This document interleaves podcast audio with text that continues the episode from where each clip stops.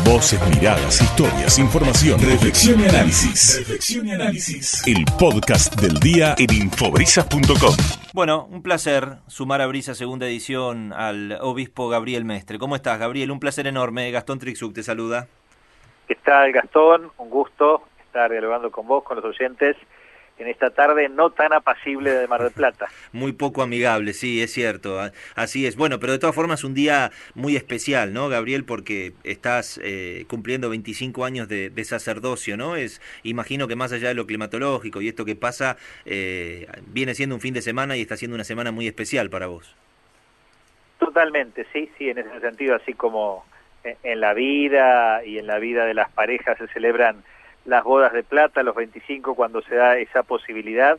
Eh, también, bueno, eh, los curas eh, buscamos estos números redondos, digamos, que nos permiten de alguna manera como hacer un balance, hacer una proyección, hacer, bueno, y poder celebrar con la comunidad, no la fidelidad de uno, sino en esto, en lo concreto, y siempre decimos lo mismo, cuando celebramos 25, alguien celebra 50 años, sino la fidelidad de Dios en la vida de uno, digamos, ¿no? Porque eso es en definitiva por lo que, bueno, uno celebra y doy gracias en este caso de que me ha llamado a ser cura y pueda así, por gracia de Dios, servir a la comunidad.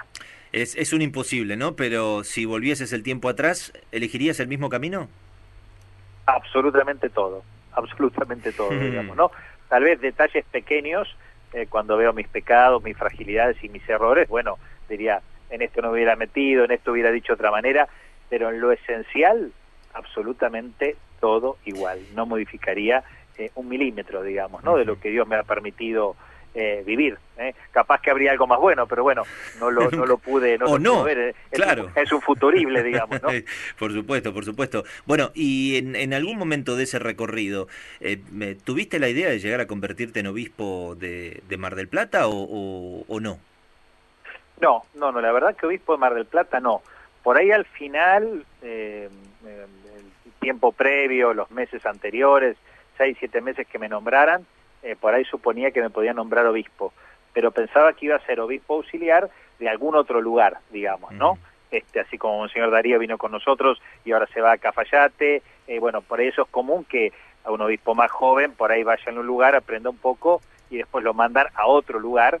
Eh, no, no, eso no pensaba. Sí por ahí estaba un poco en el horizonte la posibilidad de que el Papa me eligiera para ser obispo, pero no pensaba para Mar del Plata. Eso no. Sí, sin dudas. Bueno, y a partir de ahí, eh, Gabriel, en, todas estas eh, personas dentro de la diócesis con las que te fuiste cruzando, con las que trabajaste, algunos que ya no están, eh, ¿hay algún reconocimiento especial o un cariño especial para alguna de ellas? Mira, si yo tuviera que pensar, es el obispo que me ordenó en su momento, eh, serían muchísimas personas, muchísimas sí, personas. claro, en general, ¿no? Para hacer una síntesis diría, Monseñor Arancedo, por ahí, digamos, a todos nos marcan positivamente algunas figuras, digamos, ¿no?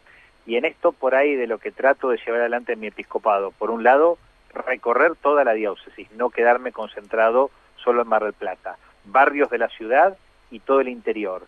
Y esta voluntad de colaborar en el ámbito de lo que tiene que ver con lo que podríamos decir la sociedad civil, el diálogo, el establecimiento con, con, con el resto de las eh, de las comunidades este, eh, eh, profanas, digamos, eso como que le he tomado de Monseñor Ancedo, en un tiempo distinto, digamos, ¿no? O sea, porque a él le tocó pastorear hace eh, 25, 30 años atrás, digamos, y era otro contexto, digamos, ¿no?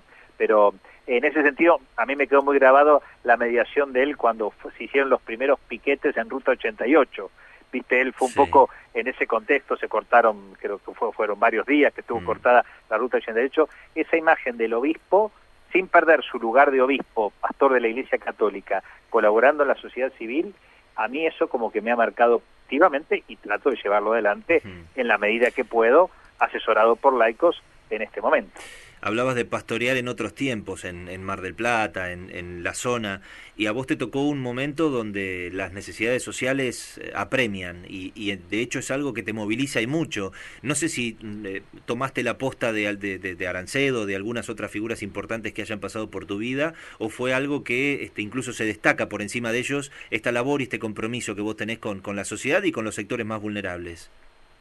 No, lo tomé un poco de Arancedo en este sentido en el respeto de las instituciones, porque digamos, a veces puede haber un modelo, tal vez hubo un modelo de obispo en un momento un poco más príncipe, que se metía y, y, y de alguna manera buscaba lo que se puede vivir en el ámbito de la comunidad eclesial, hacerlo en la comunidad civil. Y no es así. Yo puedo establecer un criterio claro en la comunidad eclesial, cristiana católica por elección, pero no puedo imponer mis ideas en el ámbito de la sociedad civil. Entonces, este modelo de estar involucrado, buscando llevar adelante los valores esenciales, bueno, ahí hay como varias figuras, ¿no? La de Pironio mismo en su momento, aunque no la viví de manera directa, la de Monseñor Angelelli en La Rioja, la de Romero en El Salvador, figuras de pastores en este caso que, bueno, buscaron dar la vida y no tenerle miedo al barro, lo que el Papa Francisco nos dice, prefiere una iglesia eh, que se equivoque por estar metida en el barro y no una iglesia que nunca se equivoque porque está encerrada en la sacristía. Cuando uno sale en estos ámbitos, correse el riesgo de tener alguna dificultad, alguna incomprensión, uno puede querer mediar bien y, por ahí la cosa eh, no sale bien, digamos, a veces, ¿no?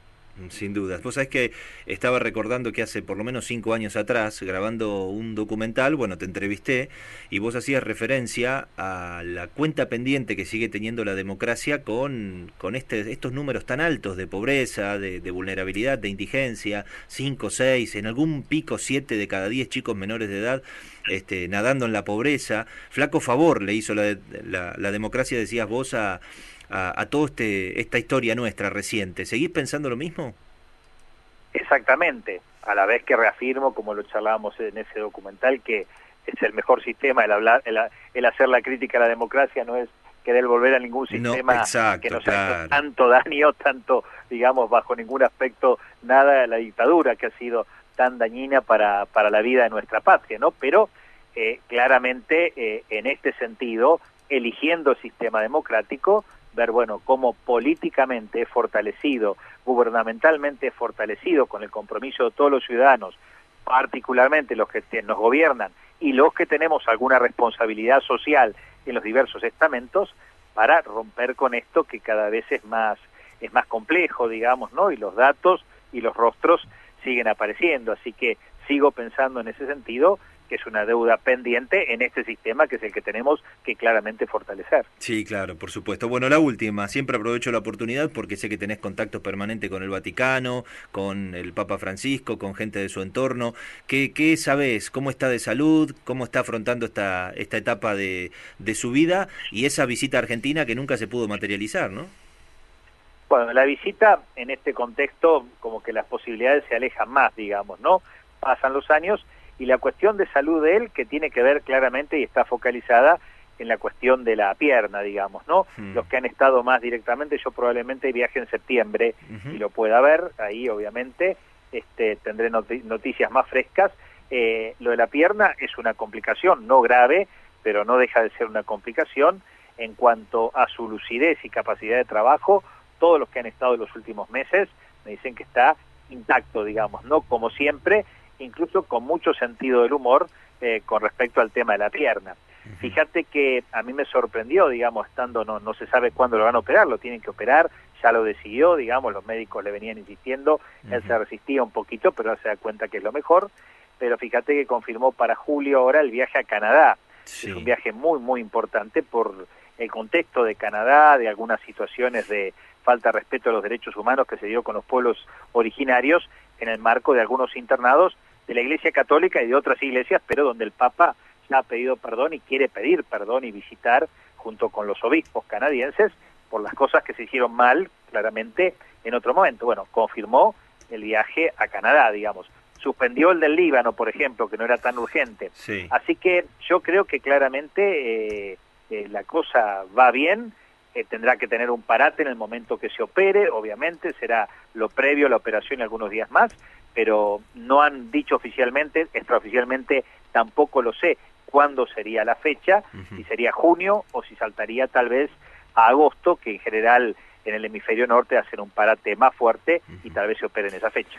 Gabriel, un placer como siempre, a seguir este, bueno, disfrutando, celebrando, por decirlo de algún modo, estos 25 años de sacerdocio, con, con todo el acompañamiento que tenés, que es un montón. De hecho, Sabrina nos, nos manda saludos para vos, dice que lindo la charla con, con el obispo. Así que nada, te acompañamos, lo celebramos y seguimos siempre en contacto. Un abrazo grande.